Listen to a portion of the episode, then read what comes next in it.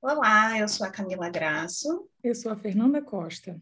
Olá, eu sou a Juliana Esperandio. Eu sou Luiz Gama. Sejam bem-vindas, bem-vindos ao Papo Furado PC. Hoje, novamente, no formato 4 mais 1, com a convidada Ana Laura. O tema de hoje é o discurso do analista e a política da psicanálise. Roda a vinheta.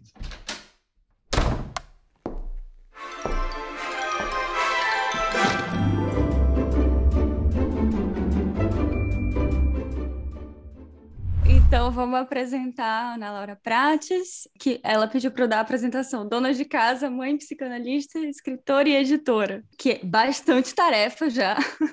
Nossa. Mas Ana é membro da Escola de Psicanálise do Fórum do Campo Lacaniano, é mestre doutora da USP, pós-doutora pela UERJ, pesquisadora da Unicamp. Ela tem um livro maravilhoso chamado Feminilidade e Experiência Psicanalítica. E agora também tem a editora Lavatos, que está aí com vários livros legais, vários projetos bacanas. Quem puder dar lá uma olhada no Instagram da editora, porque tá bem legal. Obrigada, gente. Eu queria agradecer a, a, Juliana, a Fernanda, a Camila, o Luiz pelo convite e parabenizar também pela iniciativa que eu achei muito interessante. Não sei se vocês me permitem contar uma pequena anedota da clínica. Eu atendia uma criança, uma menininha de cinco anos, e ela é, um dia entrou na sessão e disse assim é, até que horas vai essa aula? Aí eu respondi para ela, não, mas isso não é aula. Aí ela falou, o que que é isso aqui então? Aí eu falei, é psicanálise. Aí ela, hum, entendi. Aí continuou brincando ali, daqui a pouco ela vira para mim e fala assim, eu já entendi o que que é isso aqui. Isso daqui é papo furado. Maravilhoso! Maravilha! Então, aqui, ó, aqui, papo Espetacular. E aí, eu Muito lembro bem eu a ideia. uma- Aí eu fiz uma postagem na época dizendo assim, foi a melhor definição de psicanálise que alguém já me deu na vida, foi a minha paciente de cinco anos. Quando eu, eu, eu descobri, né, encontrei vocês, enfim, a Juliana me falou do projeto, achei incrível, eu falei, é isso. Agora vocês estão com a bênção da análise de cinco anos. Vamos papear, hein? É. Não, eu ia falar que a gente vai falar um pouco sobre o discurso e a política da psicanálise, né? E Lacan tem aquela frase de que o inconsciente é a política. E eu Uhum. acho que às vezes a gente repete muito as frases emblemáticas de Lacan, mas talvez seria o caso de se debruçar um pouco para entender o que que é que ele quer dizer com o inconsciente é a política, né? Com essa ética do desejo da psicanálise. Que política é essa, né? Que não é a política dos governos, né? Não é, não se trata disso. Um, um exemplo bom disso, da, do inconsciente, é a política, para não confundir com a política, enfim, que a gente está vendo. Eu, eu lembro do, daquela votação do impeachment da Dilma e tal. Aquilo ali, o que você vê de ato falho ali, eu lembro, um foi especialíssimo, assim. Teve um que foi votar aquele sim, que eles gritavam, né? sim, blá, blá, blá. Teve um que falou assim, por um Brasil mulher, eu voto sim, né? Ele falou, por um Brasil mulher melhor, eu voto sim. Eu achei espetacular, porque aí apareceu toda a política do inconsciente, eu acho. Entendeu? Sim. Mas daí já me dá uma vontade de colocar só uma pimentinha na discussão, que é, será mesmo que isso não está tão ligado, né? A política que se faz num consultório com a política que se exerce fora dele? Exatamente. Hum, Uhum. Eu acho que aí tem dois pontos, talvez, que a gente já pode começar a pensar, né? Que é a política, é, que é essa política do desejo, inconsciente, a gente fala de inconsciente, a gente fala de desejo, né? E isso implica uma posição particular de cada um, porque cada um vai ter um- uma, uma posição singular em relação ao desejo, mas a política da psicanálise, né, nesse sentido do inconsciente é a política, também implica naquilo que Freud falou muito de que entre o social e o individual não tem uma, uma diferença, né? Porque o, o social, para mim, é como eu interpreto, né? Não tem uma, uma verdade absoluta e aí a gente, e a gente vai correndo atrás dela. Tem a minha posição no mundo, a forma como eu desejo me coloco nesse mundo,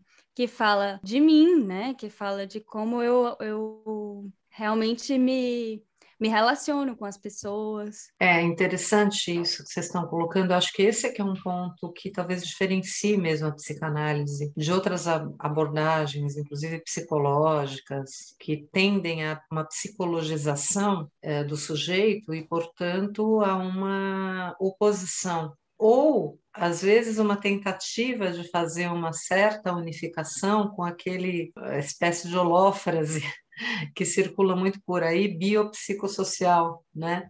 Uhum. Mas que na verdade vai juntando partes assim para formar um todo. E então não é nenhuma coisa nem outra, né? A psicanálise ela não não propõe uma oposição, né, entre o sujeito e, a sociedade e, e tampouco uma espécie de tripartição que formaria uma totalidade, digamos. Isso acho que é um ponto muito importante, assim. É verdade que o Lacan fala da, da política nesses termos, né, que o inconsciente é a política, mas desde o início, se a gente pensar, por exemplo, no texto dos prisioneiros, o tempo lógico, que na verdade é um, é um, é um texto curioso, porque a gente ou utiliza, e com razão, para sustentar formalizar a nossa prática do tempo lógico na direção do tratamento, corte da sessão, etc. Mas se a gente for pensar bem, ele é um texto sobre a lógica do coletivo. Ele é um texto que justamente uh, apresenta muito precocemente, né, no ensino do Lacan, que é um texto muito um dos textos muito mais antigos assim, né? Ele apresenta justamente essa uh, noção, inclusive é, é curiosa a história desse texto, porque dialoga com o Iclot, né, do Sartre entre quatro paredes, né? É, é, onde vocês lembram, né? No Entre Quatro Paredes, é, é, as pessoas já morreram, os personagens já morreram, né? E estão ali presos, e aquela famosa frase do Sartre: o inferno são os outros, né? Onde cada um vai ali contando a sua, a sua biografia, né? E vai, vão vivendo situações e revivendo ali as situações de conflito, e só que eles não têm para onde sair porque já morreram. Quando a questão da morte está suspensa, que já está dada, não, tem para onde ir ali, né? E, e o Lacan, na verdade, ele está ali dialeticamente, né? não diria se contrapondo ao Sartre, mas dialogando e, e, e, apontando talvez onde estaria o ponto cego do Sartre, né? porque ele, ele mostra justamente isso, quer dizer, os, os sujeitos ali dos prisioneiros não têm biografia, não, o sujeito não é cada um dos prisioneiros, aliás, cada um deles está exatamente na mesma posição, eles podem ser reduzidos a fichinhas, né? Fichinhas brancas, fichinhas pretas, enfim. Uhum. Eles são desprovidos de qualquer essência, né? De qualquer ser, de qualquer ontologia. E, e, e, e só há saída uns em relação aos outros, enfim. É, não, não, existe, digamos assim, um indivíduo em si mesmo. E, e, e é nesse texto que ele uh, fala uma frase que, que vocês têm razão, acho que, no fundo, formaliza aquilo que o Freud já tinha falado em Psicologia das Massas, em Mal-Estar na Civilização, todos esses textos considerados sociais do Freud, mas que, na verdade, são textos sobre o sujeito, né? E a lógica do coletivo. E ele vai dizer o, o social é o sujeito do individual. Então, uh, vocês vejam que já é, de certa forma, uma maneira de dizer que o inconsciente é a política, porque esse sujeito, ele é o sujeito do inconsciente. E esse sujeito, né, é, ele se expressa nisso que a gente chama o social. Quer dizer, o, o social é aquilo que, de alguma maneira, é, mostra que não há indivíduo, porque não, há um, um, ser unificado, vamos dizer assim. E é isso que faz com que o Lacan, num primeiro momento, é, diga, sustente que a psicanálise é a política da falta a ser, o que é outra maneira de dizer o que vocês disseram antes, que é, é a política do desejo, porque se, né, se não tem ser, tem uma perda, aí então a, a metonímia, né, o, desliga, o deslizamento do desejo vai vai vai acontecendo justamente porque não não tem ser. Porque é, só tem desejo onde tem falta né? onde tem falta é, ju, é, justamente é tributário né? Então é, e, e, ao mesmo tempo lá para frente ele, ele vai dizer que a política da psicanálise é a política do sintoma que também uhum. conversa com, com, com isso. Bom vocês sabem né? Eu não tenho uma leitura do Lacan assim dividindo ele em, em faixas, ou, ou, como se uma política substituísse a outra, né? pensando agora em direção do tratamento. Eu acho que são desdobramentos e avanços que vão acontecendo. Né? Uhum. E a gente pensar na política do sintoma conversa com isso, né? porque de alguma maneira é o que, que faz sutura, por um lado, a essa falta a ser, tentando fixar alguma coisa nessa metonímia infinita do desejo, e ao mesmo tempo fura então, é interessante que vocês falaram na questão do, gover do governo, quer dizer, lógico que não é política dos governos, né? assim, no sentido do Estado-nação e de quem está ocupando a função, mas é sim algo, uma, uma, uma, política que dialoga com o governar, uhum. com o governar, é, que é que a gente poderia dizer que é o discurso do amo, que é o discurso da estrutura, porque é, né, a, a, a, gente está sempre na política, a gente sempre está na polis, a gente sempre está na cidade. Não é à toa que a gente fala da cidade dos discursos. Né? Estava falando lá que eu sou pesquisadora da Unicamp no Laboratório de Estudos Urbanos. Parece uma coisa meio estranha, mas na verdade é qual é o território que a gente está falando? É a cidade. A cidade enquanto laço social. Então, o governar é o, é o que nos torna humanos, né? Nesse sentido, o discurso do amo é, é o discurso da, da estrutura. E os governos, de certa forma, eles Uh, são manifestações desse governar estrutural. E então vocês vejam que interessante, porque ao mesmo tempo que o sintoma ele é, sutura de alguma maneira falta ser, mas ele também é aquilo que descompleta essa ordem do mestre, né? Porque o sintoma é aquilo que não tem governo nem nunca terá, né? Para parafrasear o Chico. Aliás, tem a ver com o que o Luiz estava falando também, né? Quando quando o cara comete o ato falho, ele mostra o repúdio ao feminino, né? Sim. Quando ele vai falar de mulher, da mulher ali, né? Vem, né? É, é, vamos dizer, franqueia o recalque, né? E aparece na linguagem o, o, o repúdio ao, ao, feminino, né? É, que tem a ver com isso, né? Com aquilo que não tem governo nem, nem nunca terá. Então, é essa a, a dialética, né? É aquilo que vai sendo, de alguma maneira, colonizado por esse discurso do governar, uhum. e eu disse que é um discurso do poder, na verdade, e aquilo que de alguma maneira resiste a isso, que é aquilo que uh, se recusa, digamos assim, ou faz obstáculo a essa colonização de todo, né, pelo governo, pelo governo enquanto imperativo, né, de, de colonização do gozo, de né, normatização, etc. Então, é muito é. interessante, essa é uma, é uma posição muito original né, da psicanálise em relação a isso. Né? Isso, é, isso é muito importante, esse ponto que você traz, Ana, porque, inclusive, Lacan vai falar em algum momento né, que a psicanálise é um sintoma social. Né? Quando Freud inventa a psicanálise, ele inventa um discurso que inverte o discurso do mestre. Né? E se a gente está falando né, do, dos governos como algo que, que né, aplica-se a partir do discurso do mestre, e aí a gente tem uma questão do poder que está em jogo ali, é, a gente pode dizer que na psicanálise, na verdade, se trata de abdicar do poder. Porque o analista não tem poder nenhum ali, né? Na verdade, é, é se abdicar do, do, lugar de sujeito, você está ali como, como objeto causador de desejo, e você abdica do poder.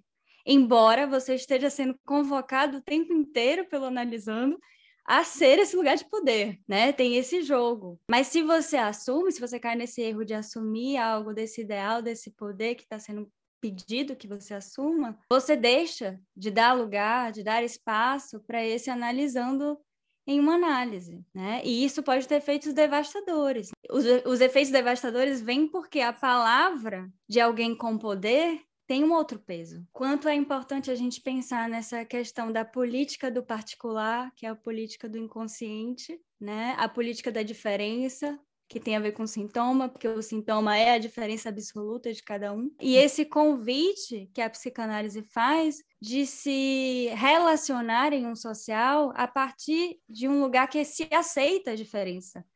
Não se busca mais anular a diferença, né? É porque se, se direciona lugar... ao sujeito dividido.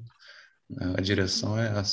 é uma saída da, da pura alienação, né? justamente que, que o poder assegura, né? Você cai nesse...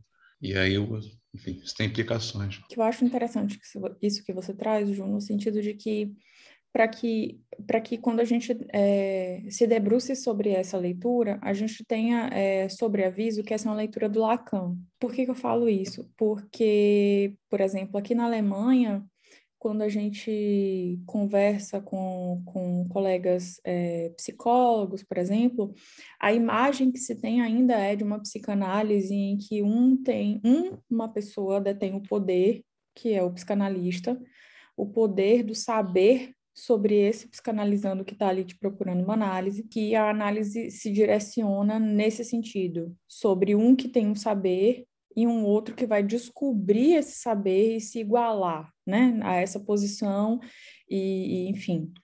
Então é importante a gente, a gente, frisar que essa é uma leitura é, muito específica do Lacan e inovadora, subversiva, dizemos assim, né, que é de você, enquanto psicanalista, se colocar no lugar do não saber, o que não é tão simples assim, principalmente quando se começa, né, a prática clínica, não se esperar, né? Será que eu ouço demais? Eu estou ouvindo de menos? É, o que está acontecendo, né? O que, né? Estou estou fazendo uma psicanálise ou não?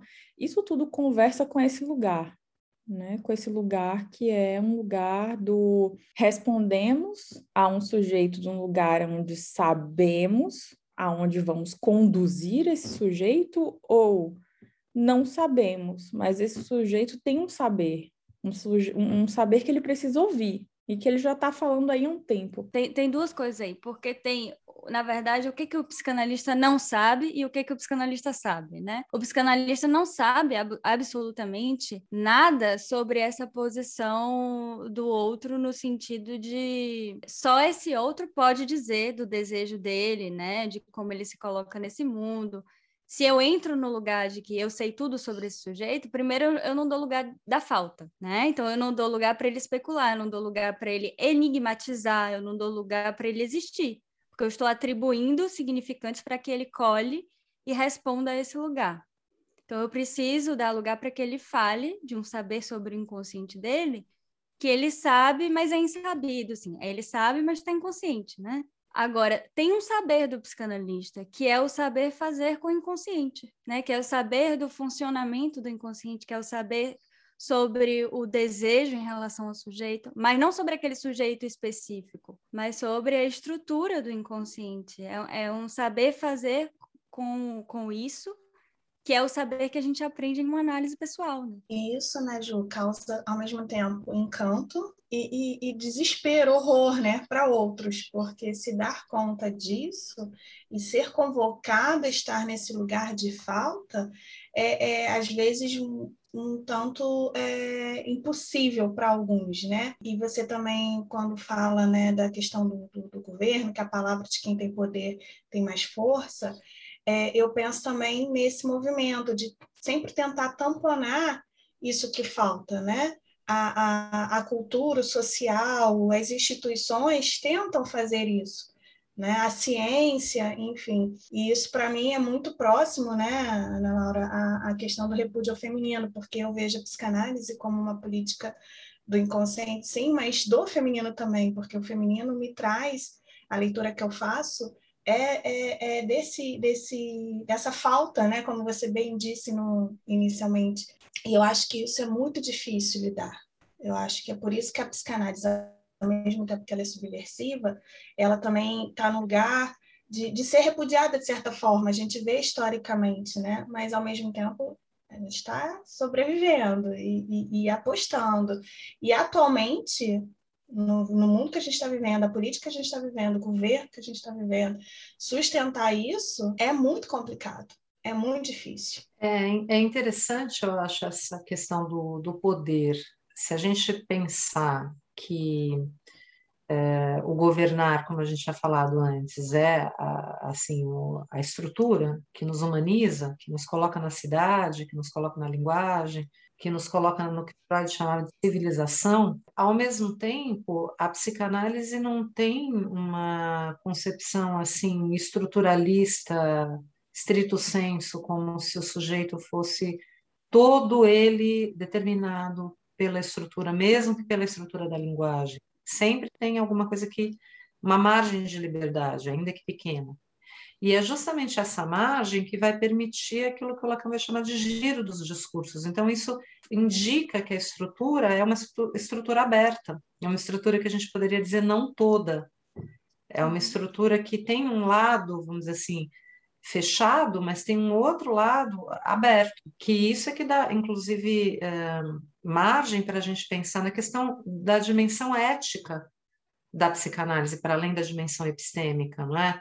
Quer dizer, a psicanálise não é apenas um conhece-te a ti mesmo, não é apenas uma experiência de saber, embora ou seja também. É verdade que a gente sai de uma análise sabendo mais da gente mesmo, não é, é do que a gente entrou, mas não é apenas isso, é uma política, de, pensando na direção do tratamento, que exige também uma tomada de posição. Então, implica numa questão ética que envolve a questão do ato, justamente por conta dessa margem. Então, a gente poderia pensar assim que essa abertura para o giro dos discursos está, tá, de alguma forma, contemplada na própria na própria noção de discurso, o próprio laço social já inclui uma, uma pequena margem que, que possibilita é, essa questão do, do, da posição, da tomada de posição. A Antígona é um paradigma para isso, né? Não é à toa que Lacan se interessa tanto. Essa questão da tomada de posição diante do tirano. O que a psicanálise faz é, é de alguma forma, transformar isso numa praxis. O, o discurso não precisa do psicanalista para gerar. Se a gente for pensar bem, mesmo o discurso do analista, em termos de estrutura, ele, ele enquanto potência, ele está dado ali. Né? Quer dizer, nada proíbe que, que, que ocorra um giro que, que, que coloque o, o vamos dizer assim, é, no lugar do agente, um, um vazio que Lacan escreve ali como objeto A. Não está tá proibido isso. Inclusive, ele mesmo chega a dizer em algum momento que o Sócrates fazia isso que o Sócrates se colocava nesse lugar, quer dizer, como se fosse o discurso do analista avant la lettre, né? De alguma forma é isso que o Lacan está dizendo, quer dizer, o Sócrates de alguma maneira...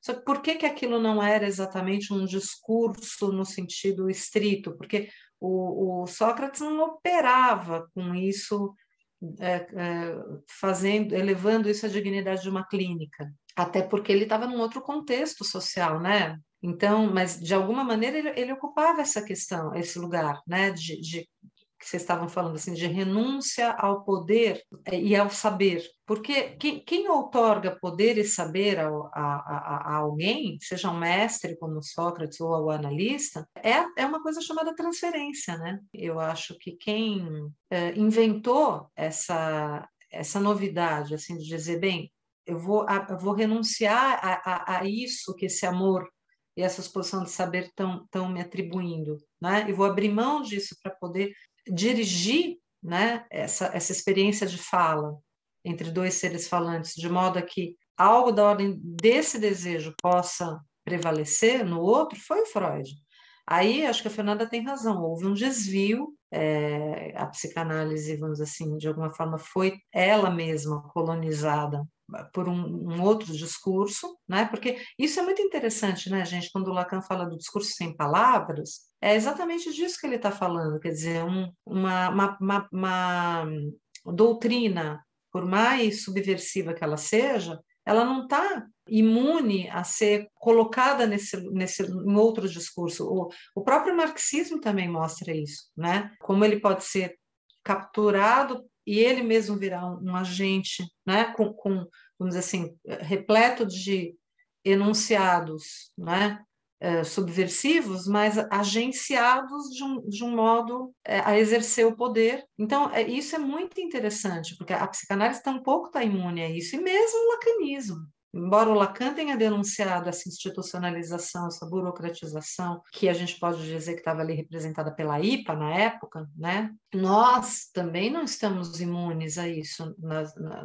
na, no nosso movimento, vamos dizer assim, porque isso também é estrutural. Agora, a questão do poder, só, só para não esquecer de falar isso, é curioso, porque o Lacan, desde lá dos anos 50, ele falava da direção do tratamento e os princípios do seu poder. Então, tem princípios é, que regem esse poder que a transferência nos, nos, confere. Mas o que é que ele vai falar? Ali ele dá uma indicação que eu acho muito preciosa, que é o analista dirige o tratamento, não dirige o analisante. Essa faz toda a diferença.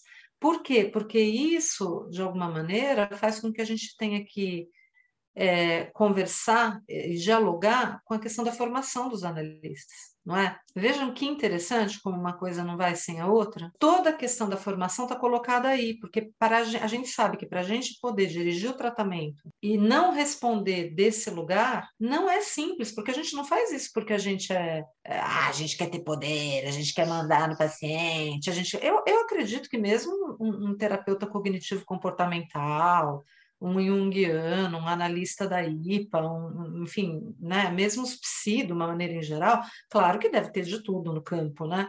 Mas a grande maioria, a imensa maioria, não é que fala, ah, eu quero mandar nessa pessoa, ah, eu quero dirigir a vida dela, eu quero dizer o que ela tem que fazer, eu quero mandar ela casar, eu quero ela... Assim, salvo esses malucos que fazem cura gay, que fazem...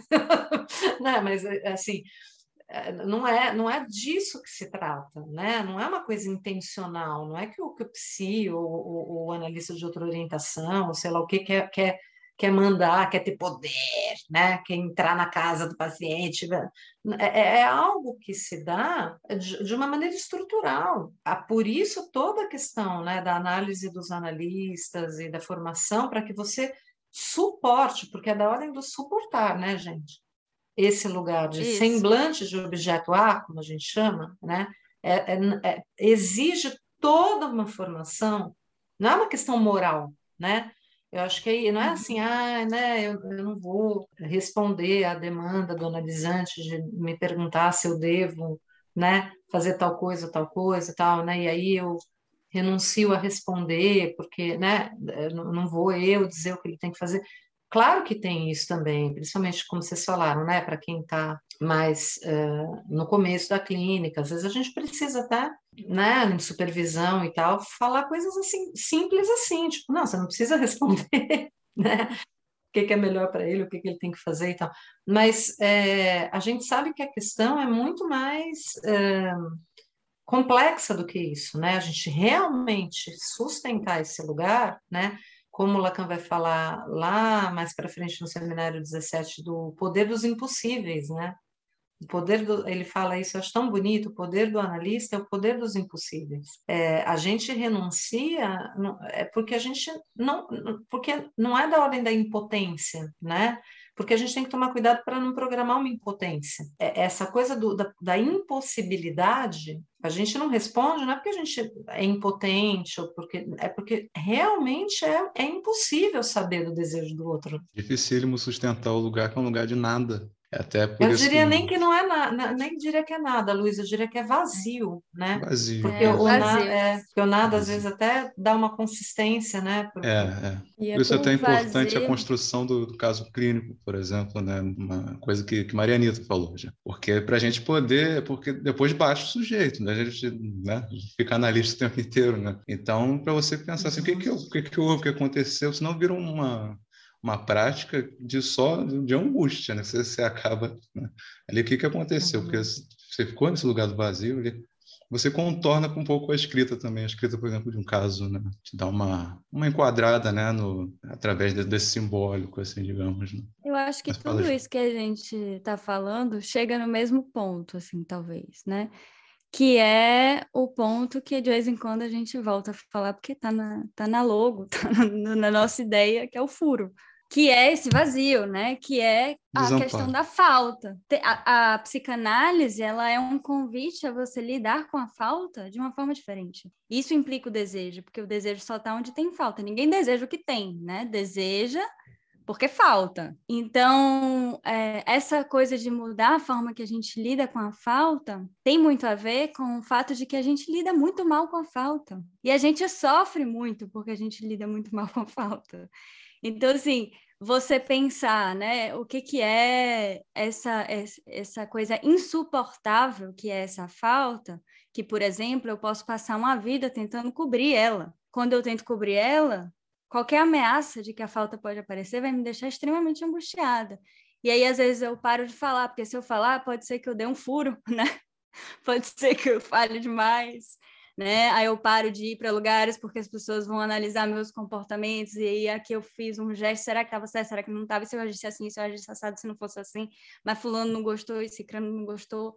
Então, se a gente fica lidando com a falta dessa ordem, né, do, do, insuportável, que não pode aparecer de jeito nenhum, levando em conta que somos seres faltantes, a gente está tentando fazer uma coisa que é impossível e que é super angustiante, né? Então, quando a psicanálise convida você a pensar, olha só, vamos lidar com isso de uma forma diferente, o alívio que dá de poder faltar de vez em quando.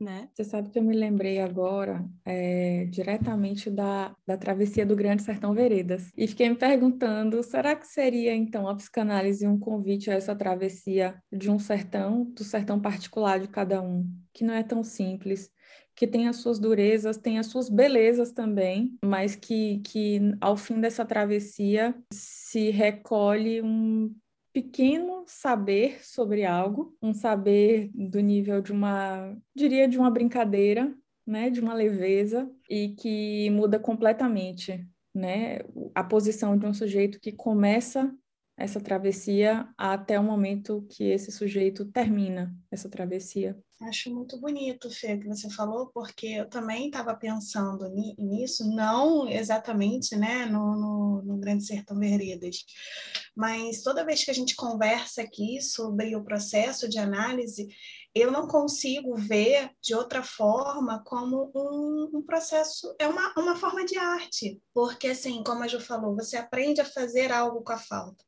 Né? Você aprende a fazer algo a partir dessa falta.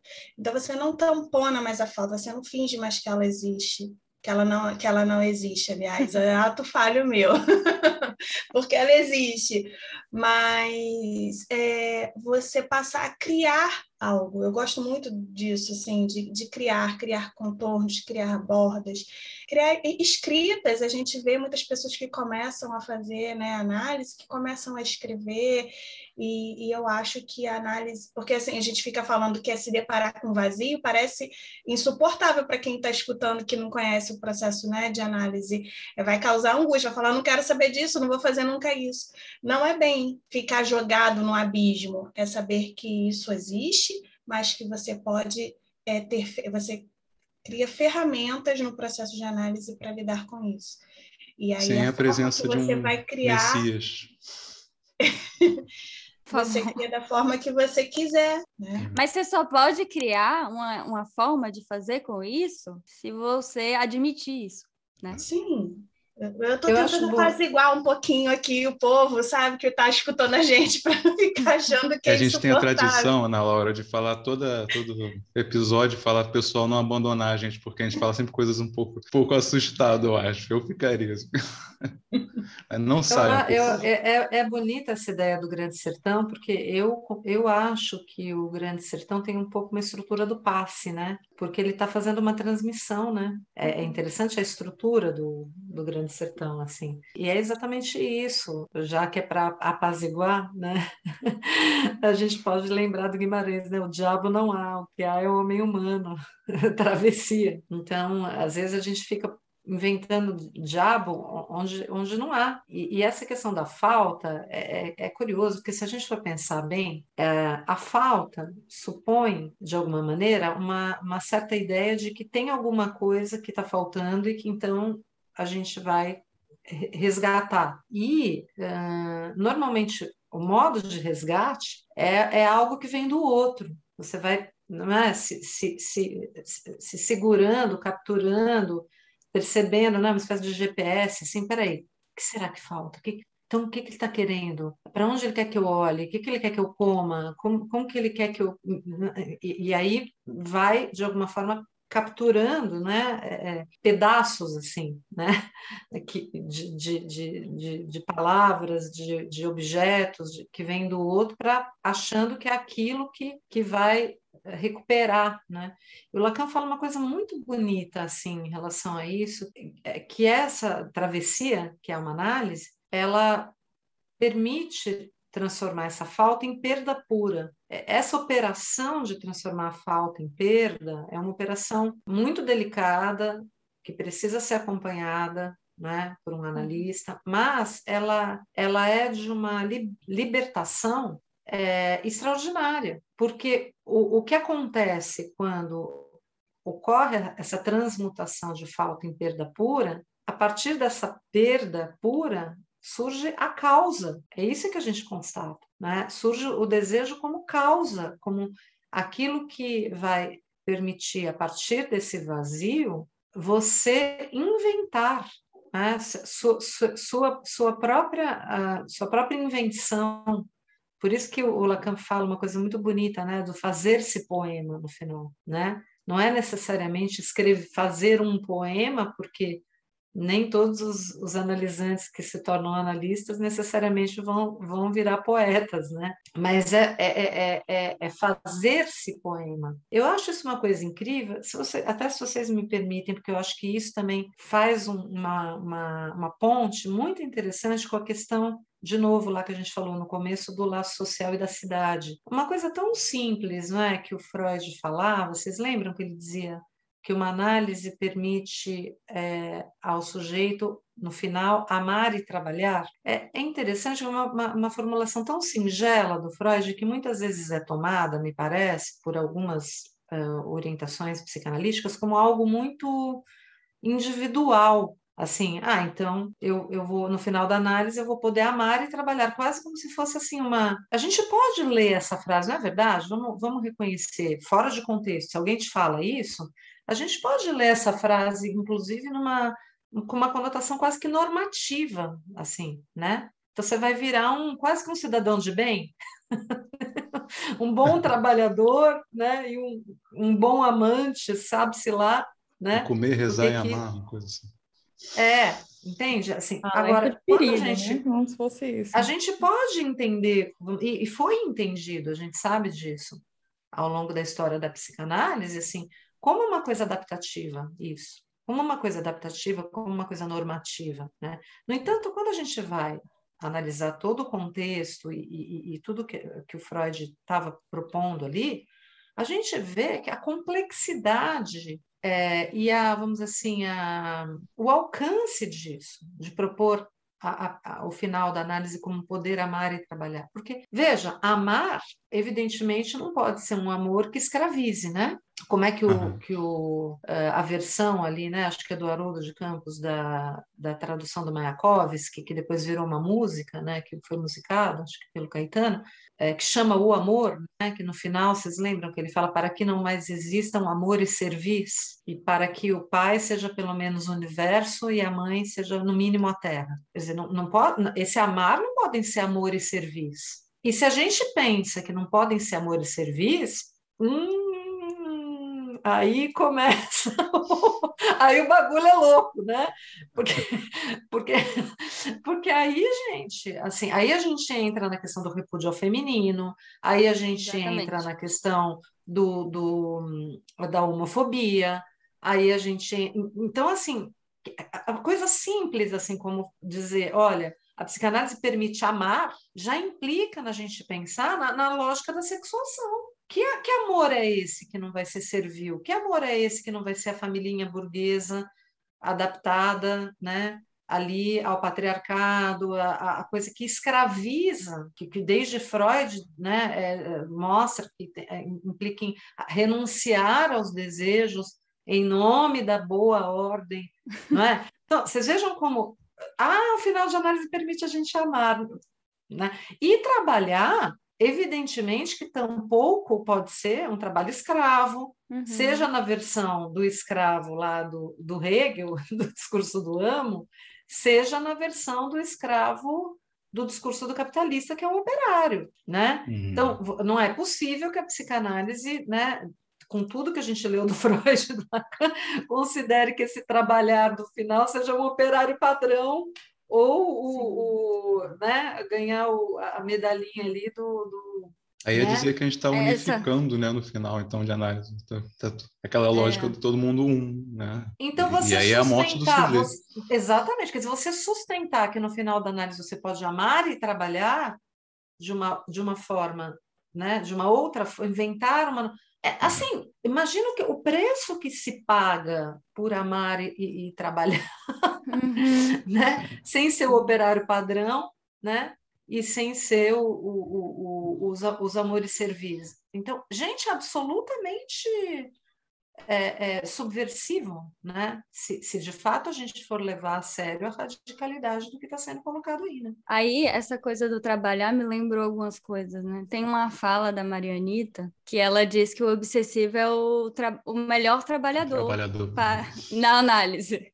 É o trabalhador ideal, né? Ele tá ali, sim, sim, senhor, é isso, vamos, vamos lá. Uhum. Mas, mas Eu não é assim, que trabalho. é o bom analisante, né? Ele se faz é. um bom analisante, só que vai deixando as mentirinhas tudo de, tudo, tudo de fora, né? É, é. é muito interessante isso, né? Se bobear, você fica ali atrás do divã escutando, sessão após sessão, não chega atrasado, paga na hora, tá? De repente, três anos depois, aparece um negócio e fala: Oi! Você nunca falou disso. Escondendo o outro. Sim, sim, sim. Mas, e aí tem uma outra coisa também, que é um, eu, eu gosto muito de falar do amor e da poesia em uma análise. E tem uma frase do Busserru que, que eu sempre evoco, que ele fala que, na verdade, no, no final de análise, o sujeito deixa de, de estar no lugar de, desse cárcere do grande outro. Então, assim, ele sai do lugar de escravo do grande outro. Que incrível, né? Assim, você poder começar a fazer com desejo de outra forma, né? Porque implica isso, essa, essa sair dessa, dessa prisão, né? Desse cárcere. Porque você está ali, enquanto você está ali, você está programado, vamos dizer assim, Pra, a coisa das, das migalhas que você falou, não me lembrou, tipo, a história de João e Maria, né? Que vai jogando os pãozinhos assim e depois volta procurando as migalhinhas para saber qual o caminho. É uma coisa meio assim. Vou tentar me, me orientar de acordo com o que eu acho que o outro quer que eu seja. Talvez não me convenha ser isso, inclusive, mas eu tô aqui desesperado para ser por isso que ele que eu acho que ele quer que eu seja, porque senão ele não me ama, né? E aí tem, tem a questão do amor aí. Que é o que, que eu preciso fazer para o outro me amar. Só que o equívoco dessa interpretação que a gente faz sobre o amor é que o amor está ligado à falta. E a gente está interpretando ali como se a gente tivesse que cobrir a falta para o outro nos amar. Né? E aí, aí entra toda a questão que mexe do amor, porque o amor não é a outra metade da laranja, né? Não é a alma gêmea, né? Não é que o outro vai completar essa minha falta. Isso é perigoso. O cárcere mais é, opressor, paradoxalmente, chama família, né? Uhum. E isso a... a pandemia escancarou, né? Quer dizer, tem esse, esse é curioso esse imaginário da família de bem como lugar de proteção, lugar de amor, lugar. Gente, a pandemia escancarou algo que Freud diz desde o início da psicanálise, né? Que a família é o lugar, muitas vezes, não é, não é à toa que é o lugar do trauma, é o lugar das primeiras experiências de satisfação, de amor, muitas vezes de muitas vezes de proteção, sim, porque não reconhecê-lo, mas também é o lugar dos desencontros, dos, dos abusos, do, né? Assim, é, é, aqui no Brasil isso ficou absolutamente escancarado na pandemia. O que aumentou a violência doméstica, o que aumentou o abuso, o que aumentou, inclusive, né, a, a questão do, do abuso sexual, mas não só, a violência mesmo contra as mulheres e tudo, quer dizer, a, a família, ela potencialmente é uma instituição extremamente opressiva e violenta, né?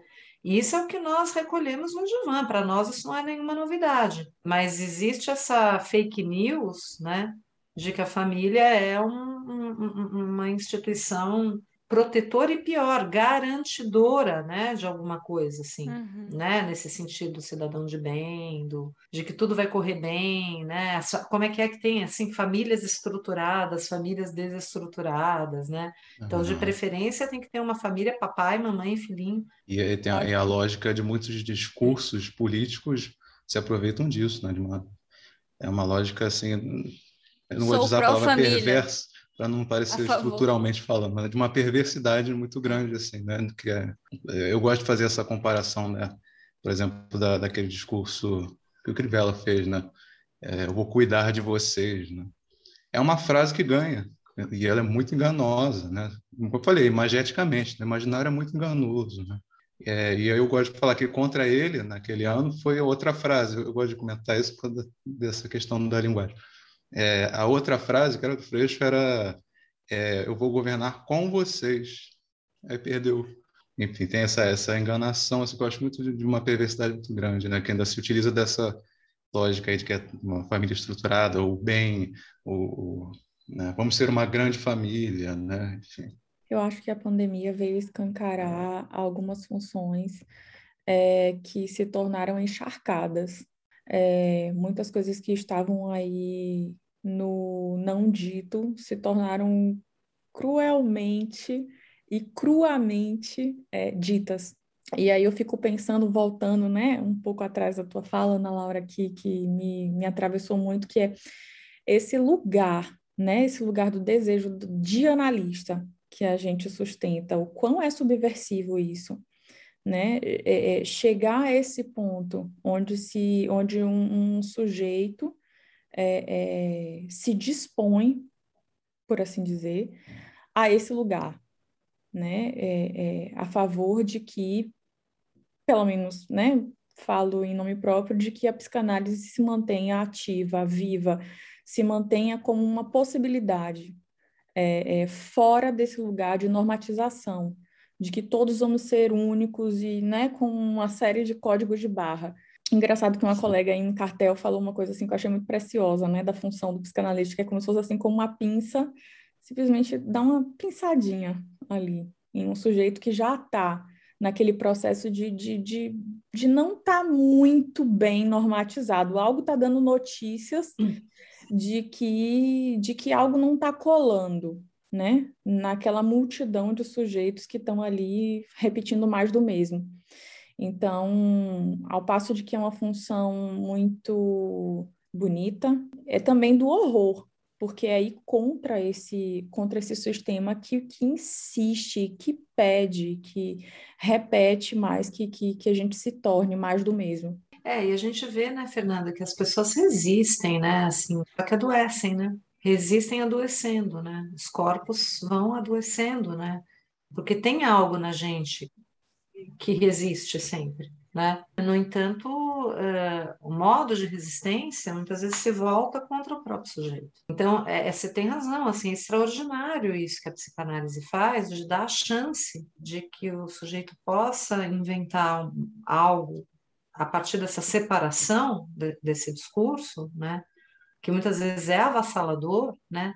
mas que sempre deixa uma margem. E a partir dessa margem, o, o, o que pode surgir, e a gente vê isso na clínica cotidianamente, o quão extraordinário é o que os sujeitos podem inventar a partir dessa, dessa pequena margem, mas que é uma pequena margem suficiente, digamos assim, para a gente sair desse, dessa posição de escravo, escravizado, vamos dizer assim, pelo, pelo discurso, né? É, é, é realmente algo extraordinário, né? Que, que, a psicanálise oferece mesmo essa, essa chance, né?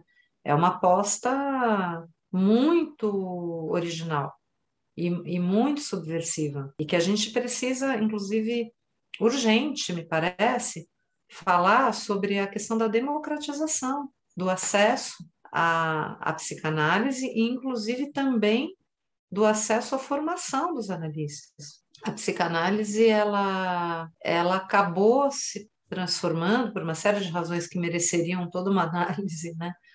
histórica, assim, numa prática fundamentalmente burguesa. E é lamentável isso, porque nunca foi o desejo de Freud, se vocês acompanharem é, agora, não sei se vocês conhecem um livro muito legal, né, de uma pesquisadora americana, é, que chama As Clínicas Abertas, de, de Freud, né, foi publicado em, agora em acho português. Que aqui, acho que foi publicado por as clínicas públicas de Freud. As clínicas públicas de Freud. Então, e assim, é, ali a gente vê que no Entre Guerras e que a vocação da psicanálise ali, né, na, naquela é, na, naquele momento ali em que era chamado Viena Vermelha, que nem era comunista, era uma coisa mais social-democrata, assim, ali, mas a psicanálise ali em diálogo com toda aquela efervescência cultural, né, com, com Bauhaus, com a arquitetura nova que estava surgindo, com a arte, com a literatura, com repensar a cidade, ó, voltamos à questão do urbano, com repensar a cidade, com repensar a circulação, repensar o território,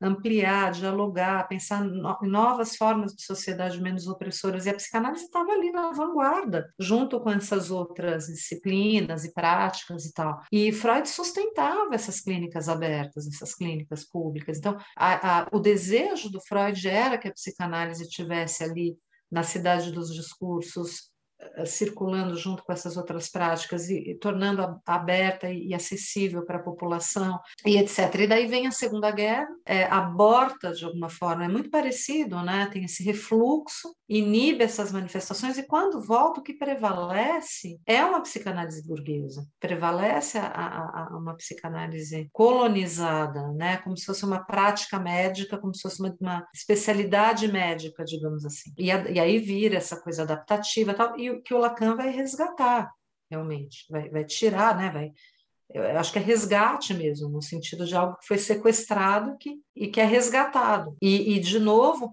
realmente possibilita, o lacanismo possibilita novamente uma abertura da psicanálise para o diálogo com as outras disciplinas, com os movimentos sociais e tudo mais. Mas a gente ainda não, me parece que a gente ainda não não está à altura né? mesmo com o lacanismo, o lacanismo abriu de novo, acho que essa, essa, essa possibilidade e, e ampliou muito, né? inclusive assim, por exemplo, na Argentina, né? isso, isso acho que aconteceu talvez de uma maneira mais clara, assim, né? Depois no Brasil, a partir acho que dos anos 90, né, principalmente esses últimos governos progressistas antes, né, desse retrocesso todo também, né, acho que a psicanálise teve uma amplificação muito grande nas universidades públicas, no, no, no, na saúde pública, mas uh, eu acho que a gente ainda tem um desafio muito grande para desburguesar, não sei como que a gente poderia falar isso, a psicanálise e, sobretudo, a formação dos analistas, para que não haja só analistas burgueses, né? para que haja analistas das classes populares também, porque é algo perfeitamente possível. Dizer, não, eu, eu acho isso muito importante, né? que, que haja analistas uh, de outras classes sociais porque virou um, um, como se chama assim, virou um profissional liberal. E quem que pode, né, assim, dedicar anos de formação até poder ter um consultório que e sobreviver de, de né? Quem, quem que pode se dar o luxo? São os, as pessoas oriundas das classes mais favorecidas, né? Então, não, não que não haja analistas oriundos de classes populares. Há, mas vamos, vamos reconhecer e admitir que é uma minoria, então, é um paradoxo isso, né? Porque a psicanálise é extremamente subversiva. No entanto, os psicanalistas, muitas vezes, por terem essa origem, inclusive de classe, de raça também, porque não incluir essa questão, são muitas vezes conservadores, né? A, a, psicanálise europeia, ela é conservadora, né? Eu acho que aqui na, na América Latina ainda é um pouco menos, mas é, eu estou falando agora mais do campo lacaniano, né? Porque acho que na IPA é, a coisa conservadora prevalece mesmo, né? Então não dá para a gente falar em nome da psicanálise como um todo, assim, mas falando do nosso campo, mesmo os lacanianos muitas vezes são conservadores, né? São, são conservadores. Quando a gente entra em, em assuntos assim como, por exemplo, a união estável, de, né? A homoparentalidade, né? É, a questão trans, por exemplo, mesmo a questão racial, né? E por que não também incluir aí a questão da colonização, né? Que é uma outra questão também estrutural. São, são desafios, eu não estou falando isso assim no sentido de uma denúncia, até porque eu estou falando coisas até triviais, vamos dizer assim, né? É, é porque, porque é da estrutura mesmo isso, né? A gente não está imune, como eu tinha falado antes, assim, a essas estruturas de dominação, e a gente fazer de conta que a gente está imune a isso é uma maneira de não enfrentar os problemas. Então, a gente tem, né, os jovens analistas têm muitos desafios pela frente, de, decolonizar a psicanálise ah, e, e, e ampliar, né, para que ela não seja. É, uma, é, uma, é lamentável que a psicanálise se restrinja a uma prática pseudomédica, né, de brancos, de classes uh, sociais, né, abastadas, vamos dizer assim. Né? Ela é muito mais do que isso, né? Sempre foi. Assim Eu como também não dá para ser uma psicanálise que a única função é formar analista. Sim. Né?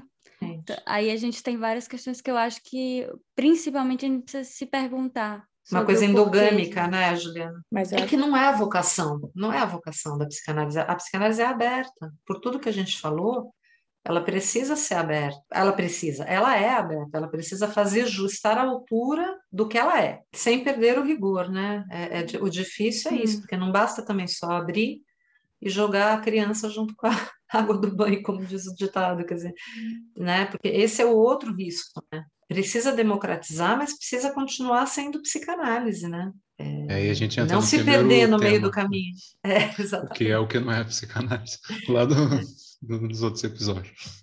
Ótimo. Mas, mas eu acho que é, talvez seja isso a psicanálise, o fato de você se perguntar o tempo inteiro sobre a sua uhum. posição. É. Né? É. O que se não isso, né? Se não se perguntar sobre qual a minha posição enquanto analista, o que, que a psicanálise está fazendo isso, com né? relação a isso. É. Uhum, não uhum. só se perguntar, sabe, Ju, mas ter a coragem de assumir um lugar de fala. Assim, é, com todo, com todo o, o, respeito ao conceito, que não é sobre isso que eu estou falando, de lugar de fala, mas de você responder de um lugar, de você, de fato, uhum. é, em ato, responder sobre um lugar que te atravessou. Então, isso é bem importante, né? Não é só uhum. ficar ali nas muitas perguntas, uhum. reflexões, mas você responder de algum lugar. Fazer algo com isso, né, Fernanda? Qual o movimento que a gente faz em prol disso? E estamos uhum. fazendo aqui, né, agora, nesse certa forma, de alguma maneira. Sim, sim. Né, mas é, voltamos ao início, daí a importância, inclusive, desse, dessa iniciativa, né? E eu não falo só da questão dos psicanalistas, né? a Ana Laura já frisou isso, a Ju acho que também, mas do acolhimento dessas pessoas, também dessas classes é, sociais, de, de terem acesso a essa escuta. Né? Eu, eu sempre fiz esse movimento e, e sempre ouvi a colegas analistas falando não, não tem como fazer psicanálise, não há psicanálise. Por que não? Né? O sujeito tem inconsciente, todos nós, por que não vai ter uma psicanálise?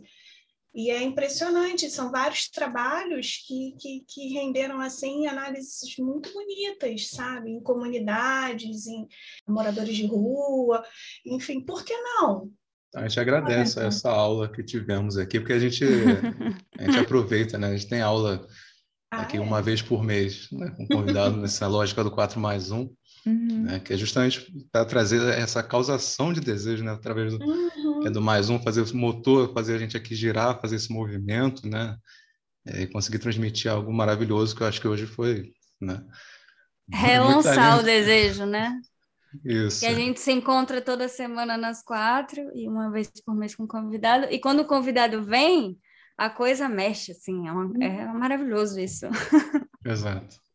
Eu adorei, foi uma aula, aula coletiva, então, porque eu também aprendi muito, acho que tem essa estrutura do cartel mesmo, né? Que funciona, é interessante, assim, é, como vai circulando e a gente vai tendo insights, assim, na, durante, né, o, o, a conversa, muito, muito legal. É, bom, parabéns para vocês de novo, obrigada pela oportunidade.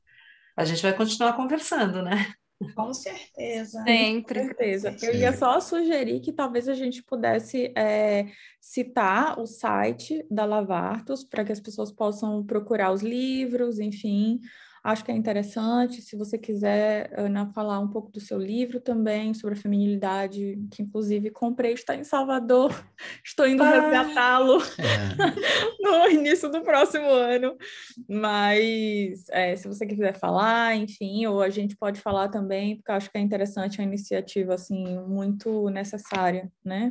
Ah, então, Fernanda, eu agradeço bastante a, a deixa, porque eu tenho dito assim, né, feito uma defesa enfática assim também às editoras independentes, aos selos independentes. A gente não vende pela Amazon, isso é uma posição é. política, uhum. né? Isso. A gente vende pelo nosso site. Eu estava falando no lançamento do livro do Luiz Aquiles, nosso colega querido lá de Sobral, assim, gente, dá, é, é dar o mesmo trabalho, assim, comprar pela Amazon e comprar pelo site dos selos independentes. Você vai entrar bonitinho, vai comprar, vai colocar lá o PagSeguro e vai chegar na sua casa do mesmo jeito. Então, né? só que a gente está indo, de alguma forma, resistindo né? Essa, esse rolo compressor que vai passando por cima de tudo e de todos. Né? Então, eu agradeço a Larvatos Prodel tem essa vocação né, de publicar e de sustentar a palavra escrita nesse mundo tomado por imagens. Então, acho que é um ato também de resistência. Uhum. E a coleção Heresia Lacaniana está sendo construída de uma maneira muito bonita. Os livros, até agora, os títulos é, são muito relevantes. Assim, tem, então, o, o, livro da Julieta de Batista, nossa colega lá do, ah, de Buenos sim. Aires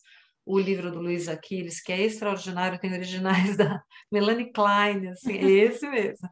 Os originais, esse é o do Luiz, né, que tem os, os originais da Melanie Klein, um trabalho lindo que ele fez sobre o caso Dick.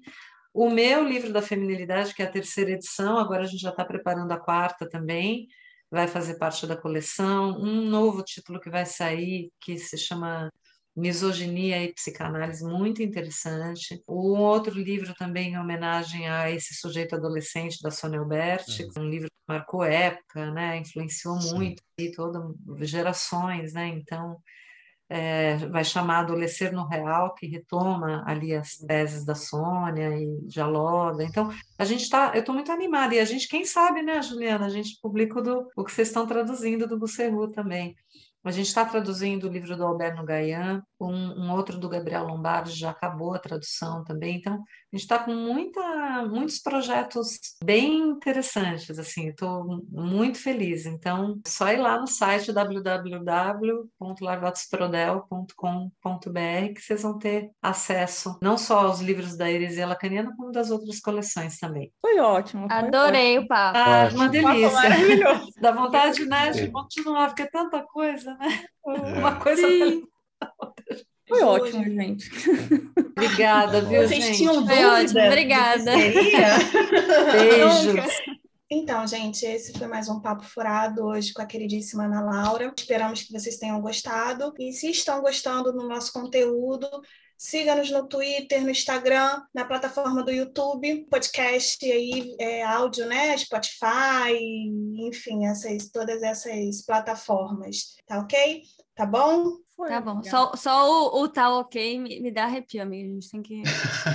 Eu falei, tá ok? Então corta, gente. Depois disso tudo que a gente falou hoje, pô. Eu espero. Tá não, sentido. mas virou essa palavra para mim, essa expressão, tá ok, eu não consigo mais ouvir. Me dá ânsia. Faz um takezinho aí preto e branco, viu? Falando, tá ok, não. Bora, Bolsonaro! Ah, nada ok. Para ficar ok, tem que ter fora Bolsonaro.